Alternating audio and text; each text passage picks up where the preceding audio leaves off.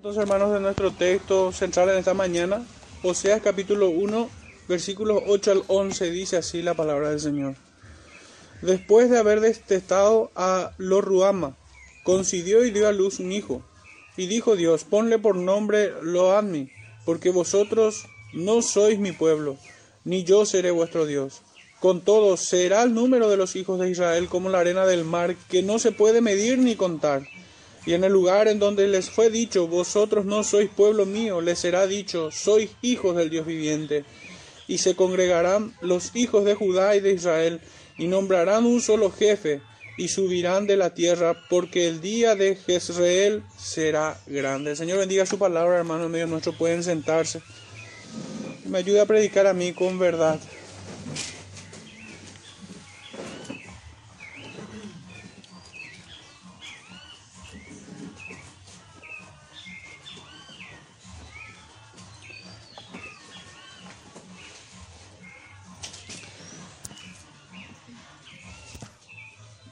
Bueno, en esta mañana, hermanos, el título de nuestro sermón dice así, Cristo, cabeza del verdadero Israel, el cual es su cuerpo. Vamos de enfocarnos, hermanos, en, nuestro, en el tema que encontramos aquí. Y para introducirnos, quisiera que podamos leer juntos el Evangelio de Juan, capítulo 1, versículos 47 al 49. Repitiendo una vez más, hermano, antes de leer el título de este sermón. Cristo, cabeza del verdadero Israel, el cual es su cuerpo. Dice así en Juan 1, 47 al 49, cuando Jesús vio a Natanael que se le acercaba, dijo de él, He aquí un verdadero israelita, en quien no hay engaño. Le dijo Natanael, ¿de dónde me conoces? Respondió Jesús y le dijo, antes que Felipe te llamara, cuando estabas debajo de la higuera, te vi. Respondiendo Natanael y le dijo, Rabí, tú eres el Hijo de Dios, tú eres el Rey de Israel. Hermanos, qué tremenda declaración de, de nuestro Señor. Y nos pone en perspectiva acerca de quienes forman parte realmente del, del verdadero Israel. Recordemos, hermanos, que en nuestro peregrinaje por los libros de los profetas, hoy ya estando en Oseas, recurrentemente hemos visto esa soberbia en el pueblo de Israel, según la carne me refiero, de creerse pueblo de Dios, aun cuando llevaban sobre sus hombros el tabernáculo de Moloch y de Kitim. Era realmente una religión falsa, mentirosa, una profesión de labios mentirosos, pero no de un corazón rendido verdaderamente al Señor, sino que era una religión hipócrita más que nada. Y eran de los pecados más aborrecibles. Recordemos, hermano, el ministerio de nuestro Señor en su primera venida. ¿Contra quiénes el Señor fustigó más terriblemente? ¿Contra los publicanos o contra los fariseos y escribas hipócritas? ¿Qué resultó ser más ofensivo? Ser un hipócrita que ser un publicano. Ciertamente, delante del Señor, mayor pecado fue la de los fariseos. De hecho, que como consecuencia de la hipocresía de su religión, en busca de sus prosélitos, hacían dos veces muertos y desarraigados. Ellos no entraban a salvación y tampoco permitían que otros entren. Eran de tropiezo, hermanos. Por ende, un falso maestro es más peligroso que un alcohólico que se arrastra por las calles. Un falso profeta trae mayor mal sobre las vidas de los hombres que una prostituta. Así también un falso profesante avergüenza más a su creador que cualquier ladrón. Recordemos lo que dice el apóstol Pablo en, su epístola a los romanos en capítulo 2, verso 24. Por causa de vosotros el nombre de Dios es blasfemado entre los gentiles, dice el apóstol. Hermanos, esta es una realidad, esta es una verdad. Y a muchas personas debiéramos de decirles nosotros que si realmente quisiera ayudar a, la causa de Cristo, que por favor no diga que es creyente, ni que lo disimule, que más bien confiese abiertamente que es un hijo del diablo y cuyos deseos se deleita hacer. De hecho, hermanos, que el consejo apostólico y el mandamiento apostólico es más bien cerrarles las bocas a muchos de esos contumaces que entran encubiertamente en las congregaciones. Es por causa de ellos, hermanos, que el Evangelio y el nombre de nuestro bendito Señor es blasfemado y es tenido en poco en nuestro tiempo. Y esto es una vergüenza para la iglesia, hermanos. Porque nosotros no podemos ser carentes de este celo por el Señor.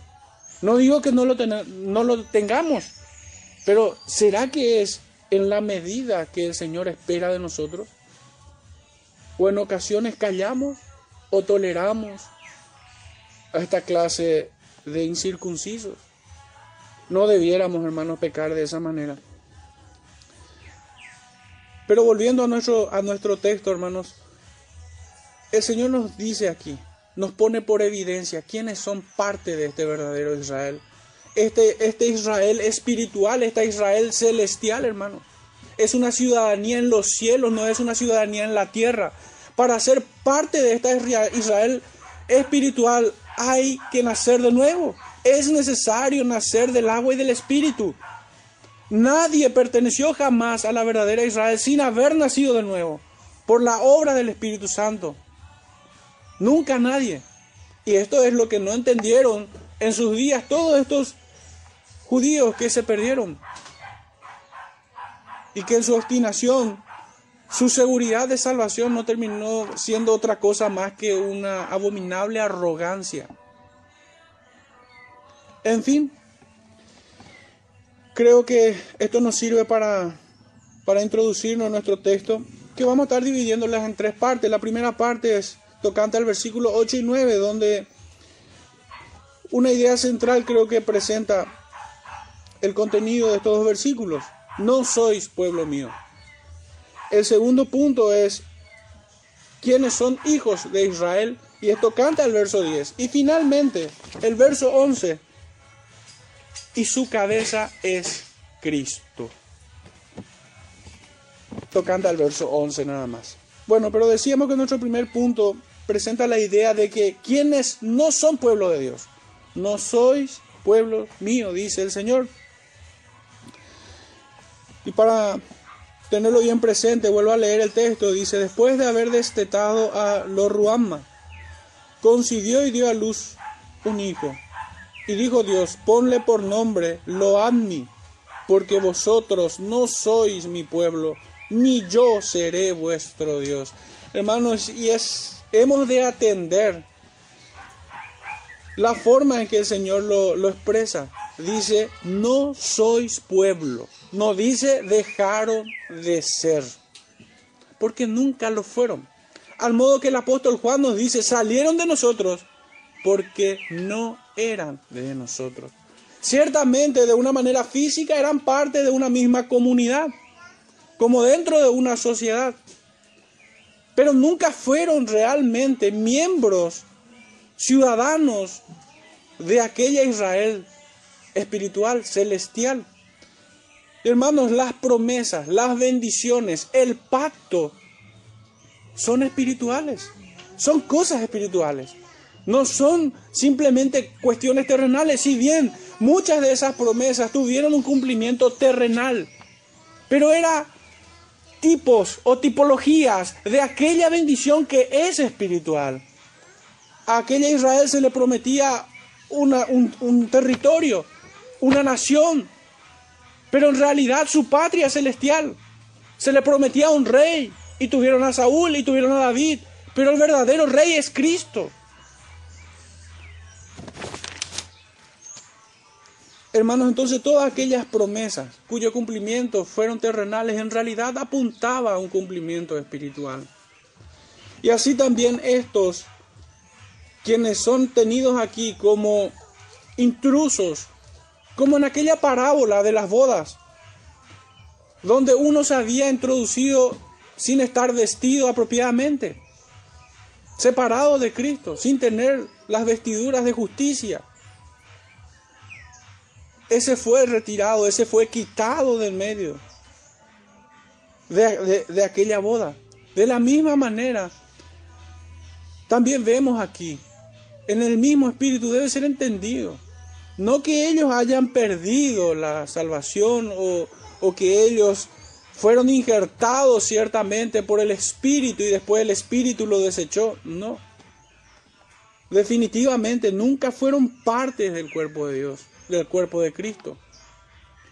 Es que no pudieran, no pudiera ser un elemento muerto parte de un cuerpo vivo. No puede ser esto. Aunque ciertamente por un tiempo el Señor permitió que estuviese en medio de su pueblo. Pero así fue con Judas. Aunque nunca fue parte ciertamente del cuerpo de Cristo, cohabitó con los discípulos y en la presencia del Señor. El texto nos dice, después de haber destetado a los ruamas, como si fuera una ilustración del trato de Dios para con su pueblo rebelde. Primeramente lo castiga, esto vemos en el verso 4, donde dice, de aquí a poco tiempo castigaré a la casa de Jehú. De esta manera, quebrando su orgullo, luego le retira toda compasión, retribuyendo juicio a su obstinada rebeldía, pues dice después que concidió otra vez Dios a luz a una hija y le puso por nombre Loruama, cuyo significado es la no compadecida. El Señor le quitó toda misericordia. El castigo, el azote de Dios fue creciendo en la misma proporción que los pecados de este pueblo rebelde. Para luego evidenciar por medio de esta ilustración la mayor distancia que hay de separación entre uno y el otro, entre el pueblo y Dios. Estos fueron quitados, separados de ese bien que recibían. Como si se tratase de un proceso disciplinario que estuviera representado en los hijos de este matrimonio del profeta Osea. Jezreel, el pueblo fue castigado lo Ruadma, el Señor apartó su misericordia de ellos. Lo Ammi, el Señor los declaró como intrusos. No sois pueblo mío, ni yo seré vuestro Dios. El Señor primeramente entonces castigó, retiró su compasión y en este punto le dice, ya no, ya no son pueblo, ni yo seré su Dios, no son pueblo. Ciertamente Jehová los había tratado como a hijos castigados, que fueron castigados en su tiempo, hermanos, y hasta esto podemos decir nosotros que es una misericordia de parte del Señor, que es una bondad, porque cuando Dios trata al pecador con disciplina, con azote, Dios lo tiene por hijo. Dice en Proverbios capítulo 3, verso 12, porque Jehová al que ama castiga, como el Padre al Hijo a quien quiere. Y también en el, en el libro de Hebreos, capítulo 12, versículos 6 al 7 dice, porque el Señor al que ama disciplina y azota a todo el que recibe por hijo. Si soportáis la disciplina, Dios os trata como a hijos, porque ¿qué hijo es aquel a quien el Padre no disciplina? Pero así como los pecados del pueblo crecían, así también provocaron a aquel que es tardo para la ira. Y habiendo agotado su paciencia, terminaron peleando contra aquel que puede destruir sus almas y sus cuerpos en el infierno. Hermanos, su misericordia se renueva día con día, pero hermanos, su paciencia tiene un límite. Tiene un punto hasta donde el Señor dice basta es lo que claramente nosotros podemos ver. ¿Qué ocurrió con Faraón? En el libro de Romanos el apóstol nos, nos enseña esto claramente. El texto sigue diciendo, concibió y dio a luz un hijo, y dijo Dios, ponle por nombre Loammi. Este es el peor trato que un pecador pudiera recibir. No solo significa una separación de la familia de Dios, como si el hombre después pudiera seguir en paz con su vida buscando ser parte de otra familia. Esto más bien es una declaración de guerra contra el pecador. Que el Señor les tenga en esta posición no solo significa que no están con Él, sino que están en contra de Él. El Evangelio de Lucas, en el capítulo 11, dice así, versículo 23. El que no es conmigo, contra mí es. Y el que conmigo no recoge, desparrama. No hay un punto intermedio aquí. O estamos con él o estamos en contra de él. El profeta Miqueas en el capítulo 2, versículo 1 en adelante dice, "Ay de los que en sus camas piensan iniquidad y maquinan el mal, y cuando llega la mañana lo ejecutan porque tienen en su mano el poder." codician las heredades y las roban, y casas y las toman, oprimen a hombres y a su casa, al hombre y a su heredad. Por tanto, así ha dicho Jehová, he aquí yo pienso contra esta familia un mal, del cual no sacaréis vuestros cuellos, ni andaréis erguidos, porque el tiempo será malo. En aquel tiempo levantarán sobre vosotros refrán y se hará endecha de lamentación diciendo, del todo fuimos destruidos, él ha cambiado la porción de mi pueblo, como nos quitó nuestro campo, los dio y los repartió a otros. Por tanto, no habrán quien a suerte reparta heredad, heredades en la congregación de Jehová.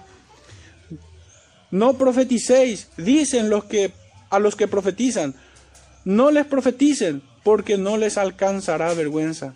Tú que dices, casa de Jacob, ¿se ha acortado el espíritu de Jehová? ¿Son estas sus obras? ¿No hacen mis palabras bien al que camina rectamente? El que ayer era mi pueblo se ha levantado como enemigo.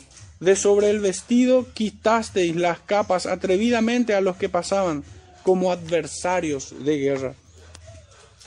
Claramente, hermanos, entonces vemos que el Señor no, no, no nos plantea un punto intermedio aquí con quienes se apartan o son separados como su pueblo sino que automáticamente eso representa un estatus de enemistad, de enemigos para con Dios.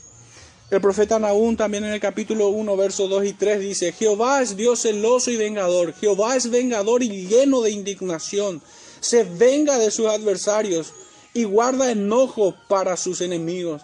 Jehová es tardo para la ira y grande en poder y no tendrá por inocente al culpable.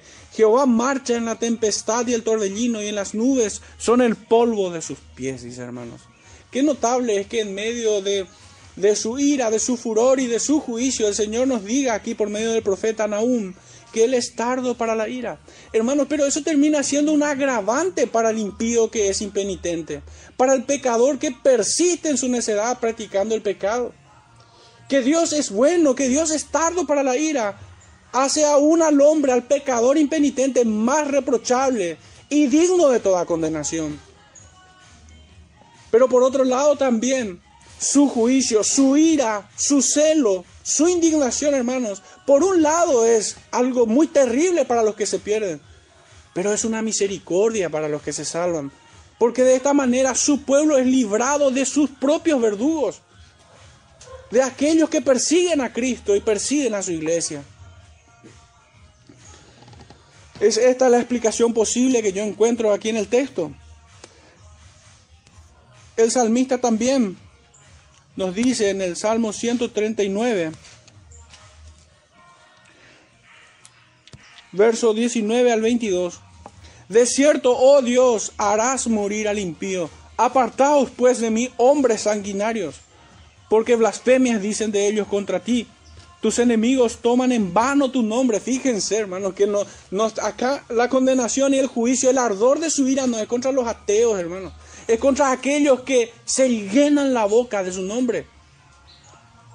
En un sentido podemos decir de que en sus labios son creyentes piadosos, pero verdaderamente en sus corazones son impíos impenitentes están en la misma posición que aquellos a quienes el Señor les señaló, este pueblo de labios me honra, pero su corazón está lejos de mí. Es que la verdadera religión, hermanos, no tiene que ver simplemente con asistir a la iglesia o leer su palabra o conocer de teología o hacer caridad. Yo no digo que eso esté mal, claramente el Señor lo establece como obras para todo creyente. Pero no se trata simplemente de eso, porque en todo caso sería como la cáscara de una cigarra, sin vida adentro. La verdadera religión, hermanos, tiene que ver con el corazón, con el espíritu, con el alma entregada a Cristo, rendido a sus pies. Y estas obras de misericordia, estas obras piadosas, sencillamente son evidencia de que somos parte realmente de este cuerpo espiritual en Cristo Jesús. De no ser así, estamos en esta posición de ser odiosos a los ojos del Creador. Y recordemos, el Señor no olvida, dice que guarda rencor, Él es vengador, dice de todo esto. El salmista nos sigue diciendo, no odio, oh Jehová, a los que te aborrecen, y me enardezco contra tus enemigos. Los aborrezco por completo, los tengo por enemigos. El Nuevo Testamento, hermano, nos dice de que debe haber en nosotros el mismo sentir que hubo en Cristo y en sus apóstoles. Ciertamente tiene que haber indignación, Debe haber un aborrecimiento contra todo lo que el Señor aborrece. Y debemos amar todo lo que Él ama. El corazón no puede estar dividido entre eso. Debe tener ambas cosas. Debemos amar lo que Dios ama y aborrecer lo que Dios aborrece. Moisés escribió en el libro del Éxodo, en el capítulo 15, versículos 6 y 7. Tu diestra, oh Jehová, ha sido magnificada en poder. Tu diestra, oh Jehová, ha quebrantado al enemigo. Y con la grandeza de tu poder has derribado a los que se levantaron contra ti. Enviaste tu ira, los consumió como hojarasca.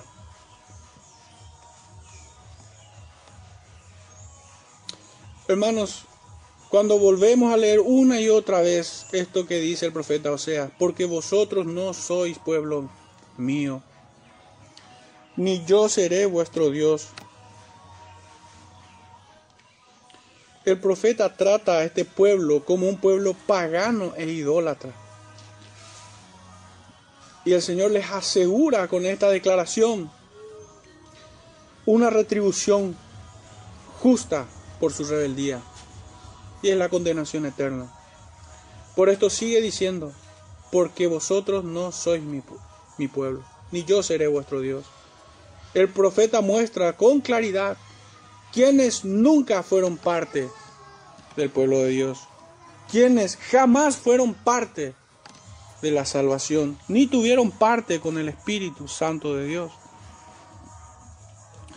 La epístola a los Romanos capítulo 4, verso 13 al 15 dice así, porque no por la ley porque no por la ley fue dada a Abraham o a su descendencia la promesa de que sería heredero del mundo, sino por la justicia de la fe.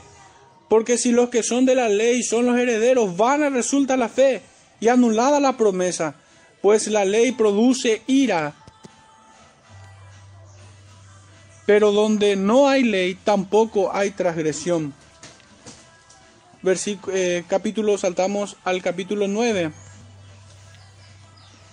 del libro de Romanos.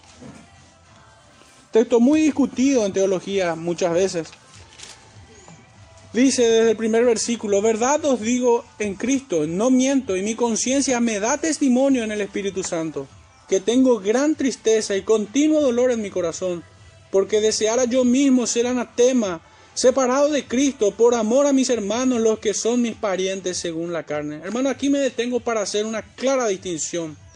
Eh, Pablo, estando unido a Cristo, se veía separado de sus hermanos según la carne. Sigo leyendo aquí el verso 4, que son los israelitas, de los cuales son la adopción, la gloria, el pacto, la promulgación de la ley, el culto y las promesas, de quienes son los patriarcas y de los cuales según la carne vino Cristo el cual es Dios sobre todas las cosas, bendito por los siglos. Amén. No que la palabra de Dios haya fallado, porque no todos los que descienden de Israel son israelitas. Y pareciera ser, hermano, una contradicción aquí. Pero hemos de notar que el Señor está haciendo, el apóstol está haciendo aquí distinción entre la Israel según la carne y la Israel espiritual, que posee las promesas. en Cristo Jesús. Verso 7. Ni por ser descendientes de Abraham son todos hijos, sino en Isaac te será llamada descendencia. Esto es, no los que son hijos según la carne son los hijos de Dios, el Israel espiritual, sino que los que son hijos según la promesa son contados como descendientes. Hermanos, el verdadero Israel es el pueblo de Dios, es un pueblo espiritual y no según la carne. Saltamos a los versos 25 del mismo capítulo. Y sigue diciendo el apóstol, como también en Oseas dice, llamaré pueblo mío al que no era pueblo, y a la no amada amada. Y en el lugar donde se les dijo, vosotros no sois pueblo mío, allí serán llamados hijos del Dios viviente. Esto ya esto canta el versículo 10 de nuestro texto de Oseas 1. También Isaías clama tocante a Israel, si fuera el número de los hijos de Israel como la arena del mar, tan solo el remanente será salvo, porque el Señor ejecutará su sentencia sobre la tierra en justicia y con prontitud. Hermanos, entonces todo judío, según la carne, es, es verdaderamente parte del pueblo de Dios. Nunca fue así nunca debió entenderse de tal manera.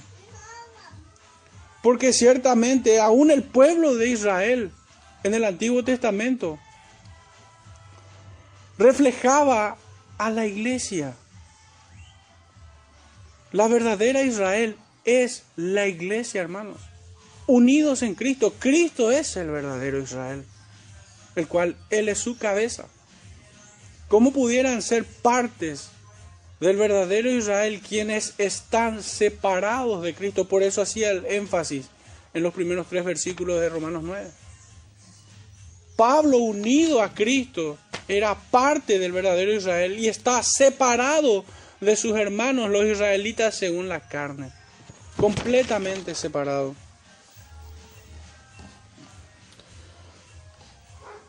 En el capítulo 11 de Romanos, el apóstol sigue desarrollando este tema desde el versículo 5 al 7 dice, así también aún en este tiempo ha quedado un remanente escogido por gracia.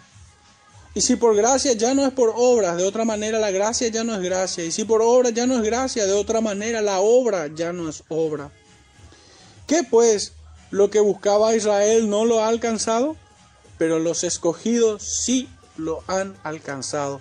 Y los demás fueron endurecidos. Hermanos, claramente la Biblia se interpreta a sí misma. ¿Cómo hemos nosotros de entender esto que nos dice el profeta Oseas? Es que tan solo un remanente de aquel pueblo fue salvo. Tan solo un remanente. No todo el pueblo. El profeta Jeremías echa más luz acerca de esto. De cómo identificar quiénes son ciertamente pueblo de Dios. Jeremías 31, verso 28 en adelante dice, y así como tuve cuidados de ellos para arrancar y derribar, y trastornar y, y perder y afligir, tendré, tendré cuidados para edificar y plantar, dice Jehová. En aquellos días no dirán más, los padres comieron las uvas agrias y los dientes de los hijos tienen la dentera, sino que cada cual morirá por su propia maldad los dientes de todo hombre que comiere las uvas agrias tendrán la dentera. He aquí vienen días, dice Jehová, en los cuales haré nuevo pacto con la casa de Israel y con la casa de Judá, no como el pacto que hice con sus padres el día que tomé su mano para sacarlos de la tierra de Egipto, porque ellos invalidaron mi pacto, aunque fui yo un marido para ellos, dice Jehová. Pero este es el pacto que haré con la casa de Israel después de aquellos días, dice Jehová Daré mi ley en su mente y las escribiré en su corazón, y yo seré a ellos por Dios y ellos me serán por pueblo.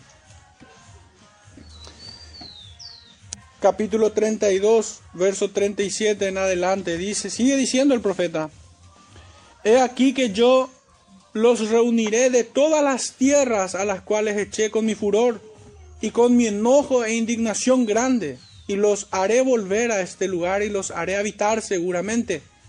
y me serán por pueblo, y yo seré a ellos por Dios, y les daré un corazón y un camino para que me teman perpetuamente, para que tengan bien ellos y sus hijos después de ellos, y haré con ellos pacto eterno, que no me volveré atrás de hacerles bien, y pondré mi temor en el corazón de ellos, para que no se aparten de mí, y me alegraré con ellos haciéndoles bien, y los plantaré en esta tierra en verdad, de todo mi corazón y de toda mi alma porque así ha dicho Jehová, como traje sobre este pueblo todo este gran mal, así traeré sobre ellos todo el bien que acerca de ellos hablo. Claramente, hermanos, los distintivos son espirituales. El Señor pondrá un corazón nuevo. Esto es el nuevo nacimiento, la regeneración del pecador. Pondrá en ellos su ley, la mente de Cristo en el creyente. El Señor pondrá en sus hijos el querer como el hacer por su buena voluntad. Inclinará nuestros corazones a amar su palabra, a atesorar sus promesas y temer delante de su presencia. Estas son, estos son los distintivos de quienes son partes de aquel remanente. Sin embargo, a los otros el Señor los trata como impostores. La verdad, pues la verdadera ciudadanía de Israel es espiritual. Una vez lo digo, una vez más lo digo. Es en Cristo. ¿Acaso viviendo en muerte espiritual podrían hacerse llamar aquellos pueblo de Dios? ¿Pueblo del Dios vivo? ¿Cómo pudieran ellos tener tanto atrevimiento? De, estar muertos en sus delitos y pecados y aún así llamarse familia del Dios viviente? Realmente es ofensivo. Es un falso testimonio. Por eso el profeta los trata como impostores. Nuestro Señor en el mismo espíritu también les responde con vehemencia. Dice en el Evangelio de Juan capítulo 8, verso 31. Dijo entonces Jesús a los judíos que habían creído en él, si vosotros permaneciereis en mi palabra, seréis verdaderamente mis discípulos. Fíjense una vez más la evidencia de que son realmente discípulos del Señor, miembros de su cuerpo, parte de la, de la iglesia, es una evidencia espiritual. Si permaneciereis en mi palabra, seréis verdaderamente mis discípulos. Verso 32 dice, y conoceréis la verdad y la verdad os hará libres. Le respondieron, yo hasta, hasta, no sé, me inclino a leer con cierta indignación estos orgullosos hombres respondían de esta manera, linaje de Abraham somos y jamás hemos sido esclavos de nadie. ¿Cómo pues dices tú seréis libres? Con desprecio. No aceptaban lo que el Señor les acababa de decir. Jesús les respondió, de cierto, de cierto os digo, que todo aquel que hace pecado, esclavo es del pecado. Y el esclavo no queda en la casa para siempre, el Hijo sí queda para siempre. Así que si el Hijo os libertare, seréis verdaderamente libres. Sé que sois descendientes de Abraham, pero procuráis matarme porque mi palabra no haya cabida en vosotros. Yo hablo lo que he visto cerca del Padre, y vosotros hacéis lo que habéis oído cerca de vuestro Padre. ¿Cuánta distancia hay aquí? El Señor marca una oposición, una distancia insalvable entre la familia de Dios, la familia de Cristo y la familia de estos judíos. Cristo habla de parte del Padre y ellos hablan de lo que escucharon de su propio Padre. Respondieron y dijeron, nuestro padre es Abraham. Jesús le dijo, si fueses hijo de Abraham, las obras de Abraham haríais. Pero ahora procuráis matarme a mí, hombre que es, os he hablado la verdad, la cual he oído de Dios. ¿No hizo esto Abraham? Vosotros hacéis las obras de vuestro padre.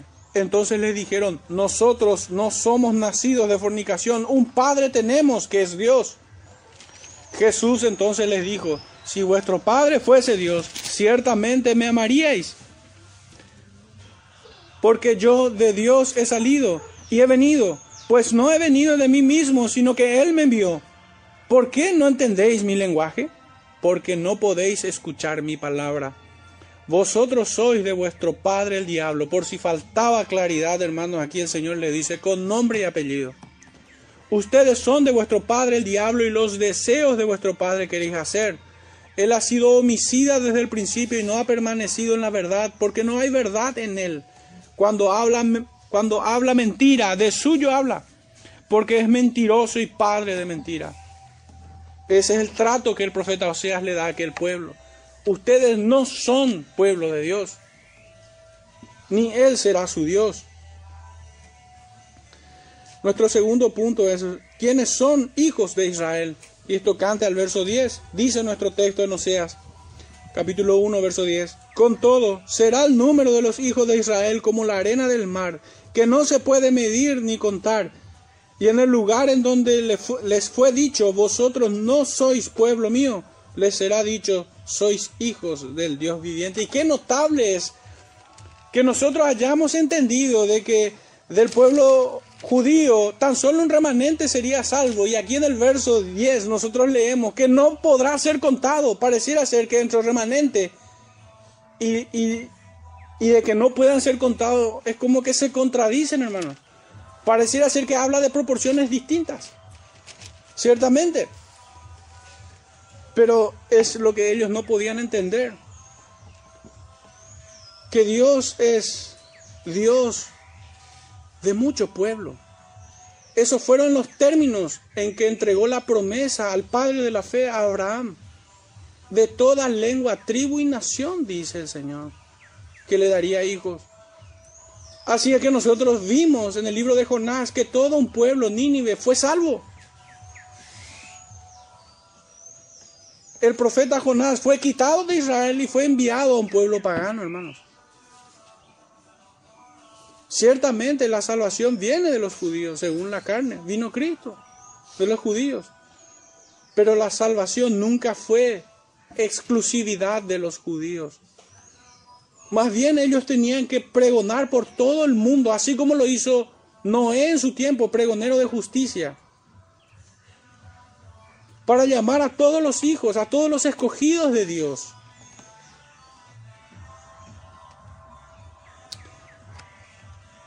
Esto nosotros lo encontramos, hermanos, en Génesis capítulo 13, versículo 16, dice, y haré tu descendencia como el polvo de la tierra, que si alguno puede contar el polvo de la tierra, también tu descendencia será contada. Y en el mismo, en el mismo libro, capítulo 32, versículo 12, dice, y tú has dicho, yo te haré bien y tu descendencia será como la arena del mar, que no se puede contar por la multitud.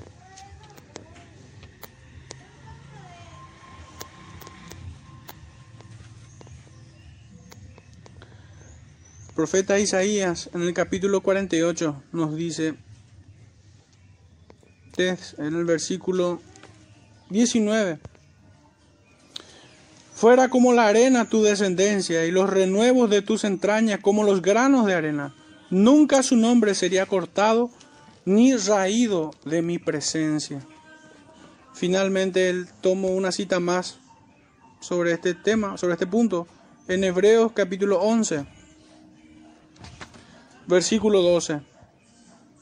Dice, por lo cual también de uno, y ese ya casi muerto, salieron como las estrellas del cielo en multitud y como la arena innumerable que está a la orilla del mar. Que el Señor haya desechado a todo aquel pueblo rebelde y que haya preservado tan solo un remanente. No hizo que Él no cumpla su promesa a Abraham. El Señor es fiel. El Señor cumple su promesa. Y aún hoy sigue cumpliendo sus promesas al Padre de la fe. Porque aún hoy muchos son agregados a este Israel celestial. Por la predicación de la palabra, por la obra del Espíritu Santo, por el puro afecto de su voluntad. Dios cumple la promesa dada al Padre de la fe.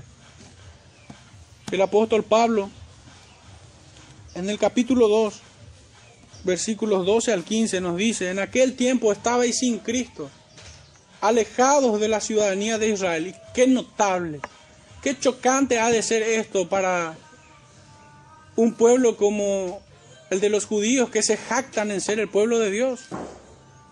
Y el apóstol diga que no son parte de la ciudadanía de Israel separados de Cristo. Esto está claro, aunque muchos hoy no sé cómo es que Pablo nos enseña esta unión entre el mundo judío y el mundo gentil en Cristo, miembros de un mismo cuerpo, de un mismo templo, bautizados por el mismo Espíritu. No sé por qué el empeño de muchos predicadores hoy de volver a separar esto. Es de una torpeza tal que me resulta inentendible. Vuelvo a leer el texto, Efesios 2.12. En aquel tiempo estabais sin Cristo, alejados de la ciudadanía de Israel y ajeno a los pactos de la promesa, sin esperanza y sin Dios en el mundo. El pacto y las promesas se cumplen en Cristo. Verso 13. Pero ahora en Cristo Jesús, vosotros que en otro tiempo estabais lejos, habéis sido hechos cercanos por la sangre de Cristo, porque Él es nuestra paz que de ambos pueblos hizo uno, derribando la pared intermedia de separación, aboliendo en su carne las enemistades, la ley de los mandamientos expresados en ordenanzas, para crear en sí mismo de los dos un solo y nuevo hombre, haciendo la paz, y mediante la cruz reconciliar con Dios a ambos en un solo cuerpo, matando en ella las enemistades Saltamos al verso 19, dice, así que ya no sois extranjeros ni advenedizos, sino conciudadanos de los santos y miembros de la familia de Dios. Hermano, esto no admite mayor discusión. Quien no acepte las palabras del apóstol Pablo, realmente tiene la vista muy corta, es ciego. Sepamos entonces reconocer aquí en el verso 10 del, capítulo 1 de Oseas, a un pueblo espiritual, no según la carne, como podemos recordar también en las palabras del apóstol Pedro cuando dice, mas vosotros sois real sacerdocio, nación santa, pueblo adquirido por Dios, dice. Todo aquello del cual se jactaba el pueblo judío, ellos se jactaban de ser real sacerdocio, nación santa, pueblo adquirido por Dios.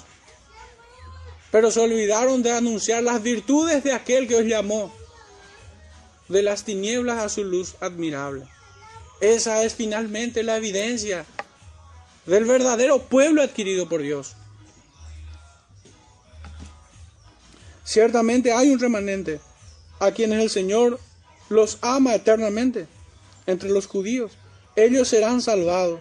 No así los hipócritas presuntuosos que vanamente decían ser parte del pueblo de Dios. Los hijos de Israel son hijos del Dios viviente y esta es la iglesia unidos en Cristo. La seguridad de salvación de todo impenitente es la peor de las jactancias y solamente puede provenir de una mente animal y diabólica. Pero el remanente será salvo, hermanos. Y para ellos la seguridad de salvación es una certeza consoladora en sus corazones. Para los piadosos. Pero nunca ha de ser un consuelo para el impenitente. Nunca ha de ser. Aunque muchos, si bien no se atreven a verbalizar de esta manera, toman la gracia de, de Dios como ocasión para pecar indolentemente. Puede que no, sea doctrina que se verbalice, pero su práctica de ir una y otra vez en pos de su mismo pecado, sin tener dolor alguno. Esto es lo que creen. Esto es lo que creen.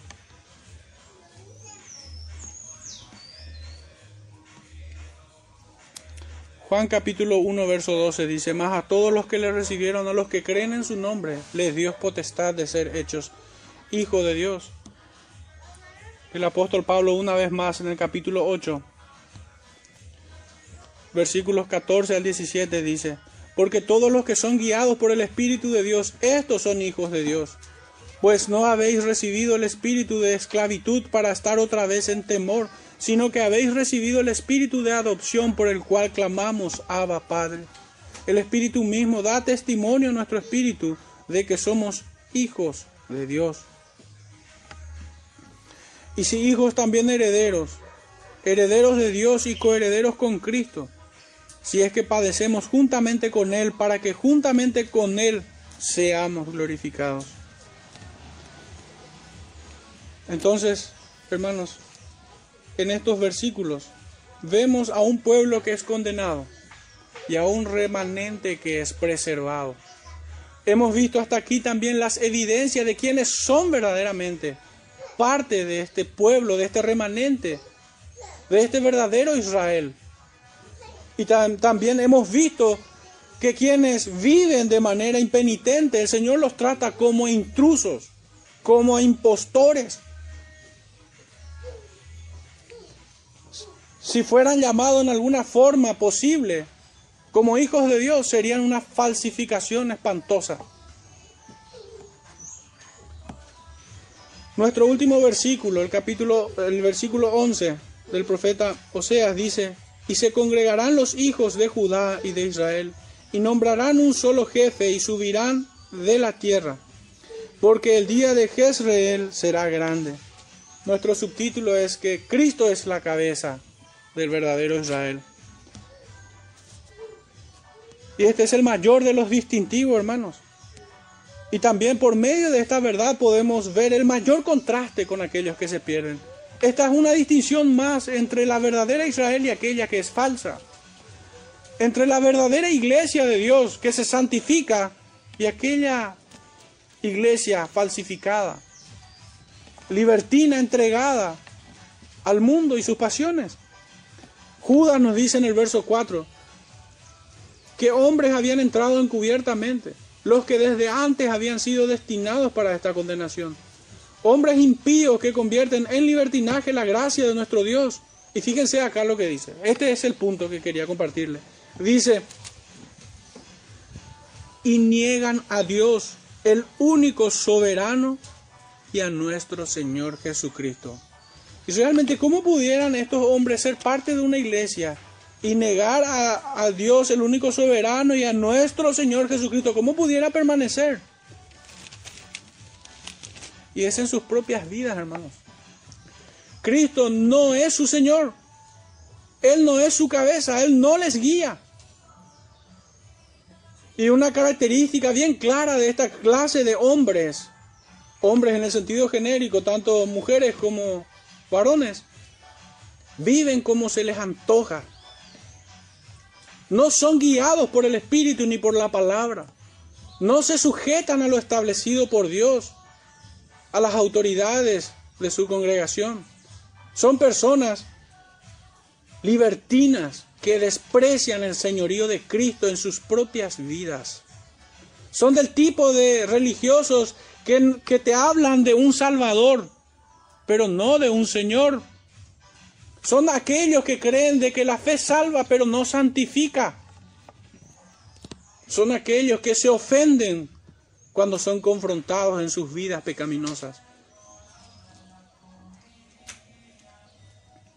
Y esta es la señal inequívoca de ser parte del verdadero Israel, de que Cristo es tu Señor. Él gobierna tu vida. Él es soberano en todas las áreas de tu vida. Él es Señor y soberano de todas tus decisiones.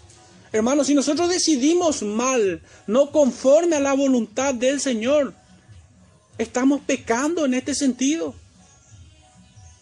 Nosotros no tenemos libertad para decidir cuánto se nos antoje o vivir como querramos, con tal de cumplir con las obligaciones litúrgicas, podríamos decirlo. El Señor nunca nos dio esa libertad. El Señor no nos hizo libre de Él. El Señor nos libertó de la esclavitud del pecado y de la condenación eterna. Del amor al pecado nos libertó. De los lazos de Satanás, de, de sus garras nos libertó. Pero no nos libertó de Él o de su voluntad. Si su palabra, si su consejo no guía tu vida, en realidad eres parte de estos que son llamados aquí. Hombres que entraron encubiertamente, así como en los días del profeta Oseas. Estaban allí, pero no eran realmente hijos de Dios. Y esto no puede ser tratado con liviandad.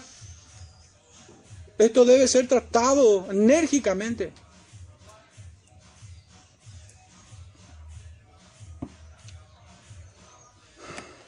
El apóstol Pablo nos dice en su epístola a los Efesios una vez más, capítulo 1, versos 22 y 23, sobre todo principado y autoridad y poder y señorío, y sobre todo nombre que se nombra, no solo en este siglo, sino también en el venidero, y sometió todas las cosas bajo sus pies y lo dio por cabeza sobre todas las cosas a la iglesia. Saltemos al capítulo 4 del mismo, de la misma epístola. Capítulo 4, versículos 15 y 16. Sino que siguiendo la verdad, en la mente de Cristo. Sino que siguiendo la verdad en amor, crezcamos en todo, en aquel que es la cabeza. Esto es Cristo, de quien todo el cuerpo, bien concertado y unido entre sí por todas las coyunturas que se ayudan mutuamente, según la actividad propia de cada miembro, recibe su crecimiento para ir edificándose en amor.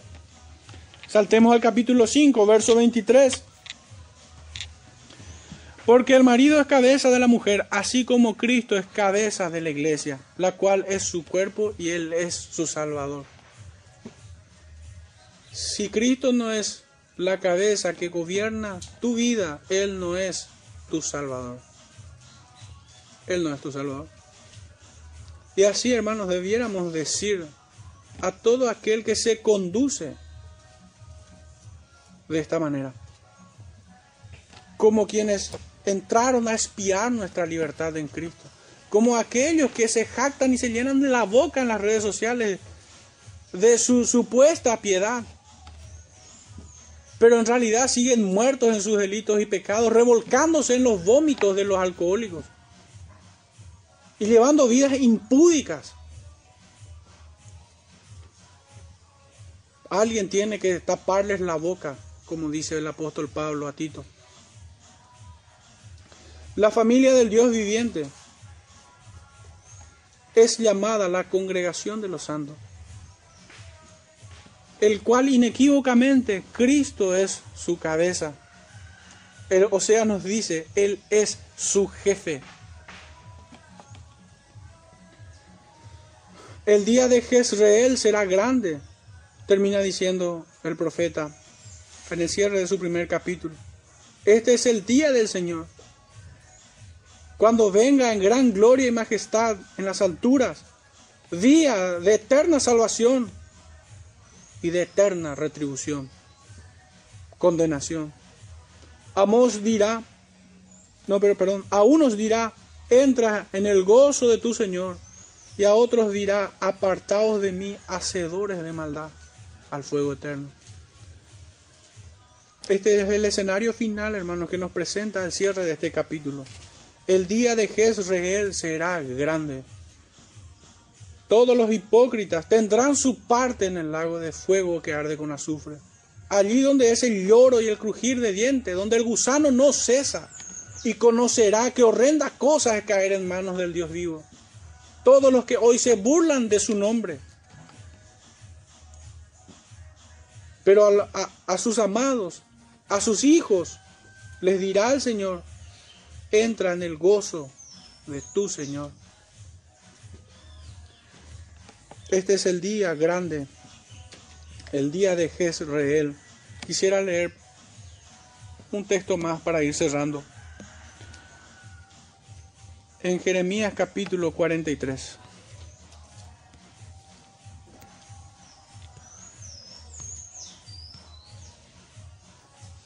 Desde el versículo 1 dice, Aconteció que cuando Jeremías acabó de hablar a todo el pueblo, todas las palabras de Jehová, Dios de ellos, todas estas palabras por las cuales Jehová, Dios de ellos, les había enviado a ellos mismos.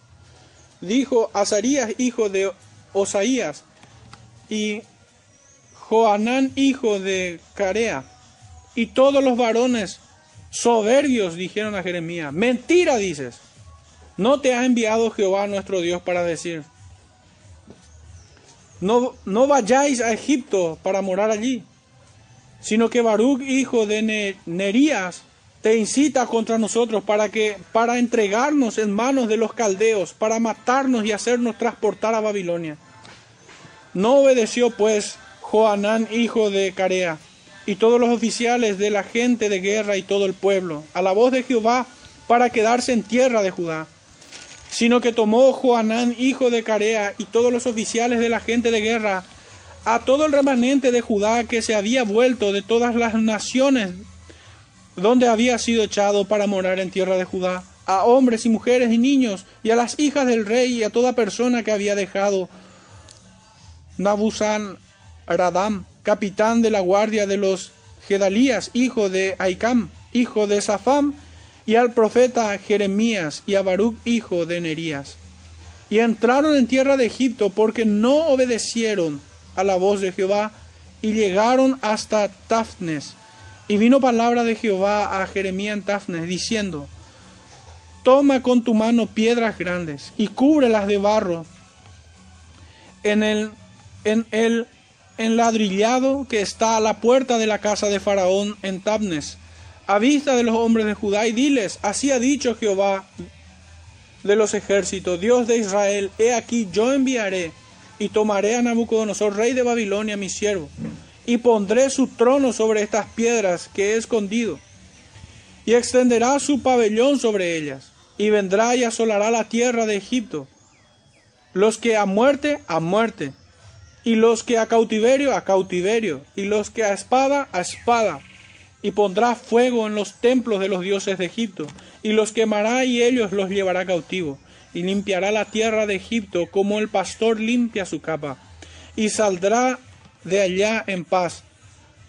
Además, quebrará las estatuas de Bet-Semes, que está en tierra de Egipto, y los templos de los dioses de Egipto quemará a fuego. Hermanos, claramente el mensaje es contra los desobedientes. Hay una sola esperanza y es para aquellos que vienen en arrepentimiento. Quienes buscan al Señor, dolidos por haber pecado en contra de Él, rogando de su misericordia y dispuestos a seguir su consejo, implorándole de esta gracia, hermanos, para obedecer su ley. Así fue la oración de David después de mostrar su dolor por haber pecado en contra del Señor. Pidió ser restaurado para finalmente obedecer su ley y enseñar a los pecadores, a los que se pierden. Hermanos, nosotros pudiéramos ser parte de una congregación, pero la verdadera evidencia de que somos hijos de Dios es el amar su palabra, es apartarnos del pecado, del mal. Muchos ilusamente creen que son aceptados como son, en su carácter, en su forma de ser, en su tiempo que Él quiera disponer. Esto no funciona así, hermano.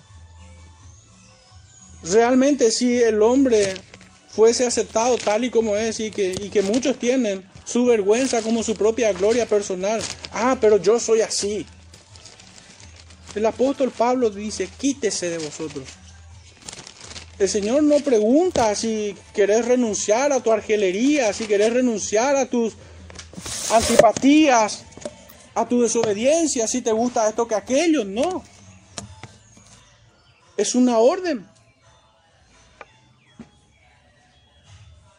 Quítese de vosotros toda amargura, enojo, ira, gritería y maledicencia y toda malicia. Es una orden. El Señor no negocia con delincuentes. A sus hijos manda y a los delincuentes condena. Antes sed benignos unos con otros, misericordiosos, perdonando unos a otros, como Dios también nos perdonó a vosotros en Cristo Jesús. Hermanos, hay muchas más citas a las cuales pudiéramos ir para seguir ilustrando esto que hemos visto hoy en el profeta Oseas, cerrando este primer capítulo. Pero cada uno debe hacerse una introspección, un autoexamen y ver si no está reprobado en cuanto a la fe. De examinarnos en cada área de nuestras vidas si realmente nos conducimos como quienes son conciudadanos de aquella Israel espiritual, cuya cabeza es Cristo. Cada aspecto de nuestras vidas debe estar sujeta a la voluntad de Dios. Cada aspecto, todo, todo. La administración de nuestros tiempos, de nuestras fuerzas, nuestras capacidades. Incluso, hermano, nuestra, nuestra convivencia con otras personas. El Señor con absoluta claridad nos dice que debemos preferirnos a los de la familia de la fe. Pero con aquellos que se conducen desordenadamente, apártese. Más aún, estar en medio de impíos cuyas conversaciones no son santas. El Señor dice que las malas conversaciones corrompen las buenas costumbres. Sepárese. ¿Qué comunión tiene Cristo con Belial? El, ¿Qué parte el creyente con el incrédulo?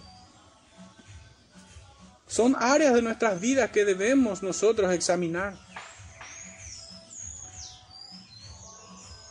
Si realmente somos hijos de Dios, debemos llevar una vida ordenada. Nosotros no podemos vivir esta vida como si fuera que no apuntamos a un lugar, nosotros no podemos vivir el día a día y no saber qué hacer con nuestra vida o hacia dónde hemos de conducirnos, qué, en qué trabajar, qué estudiar, si vamos a tener familia, en qué, en qué lugar congregarnos. Esos son asuntos serios que cada creyente debe buscar del Señor dirección y decidir conforme a su voluntad. Nadie puede vivir a la aventura eso es vivir desordenadamente. Debemos rogar al Señor que nos conceda su gracia y que nos muestre todos estos pecados que, que aún están como remanentes en medio nuestro. Hermanos, si el creyente está en edad de trabajar, debe hacerlo. Si el Señor le conceda un tiempo, debe buscar en su palabra, en la oración.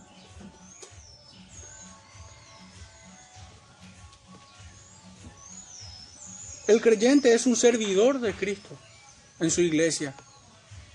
No puede ser que muchos vivan en estos días no sirviendo al Señor. Quien no sirve a su Señor no es su hijo. Y si fuera hijo no pudiera perseverar en ese pecado. Debiera buscar al Señor en arrepentimiento y rogar de su gracia para perdón de los pecados. Cerremos, hermanos, este tiempo en oración.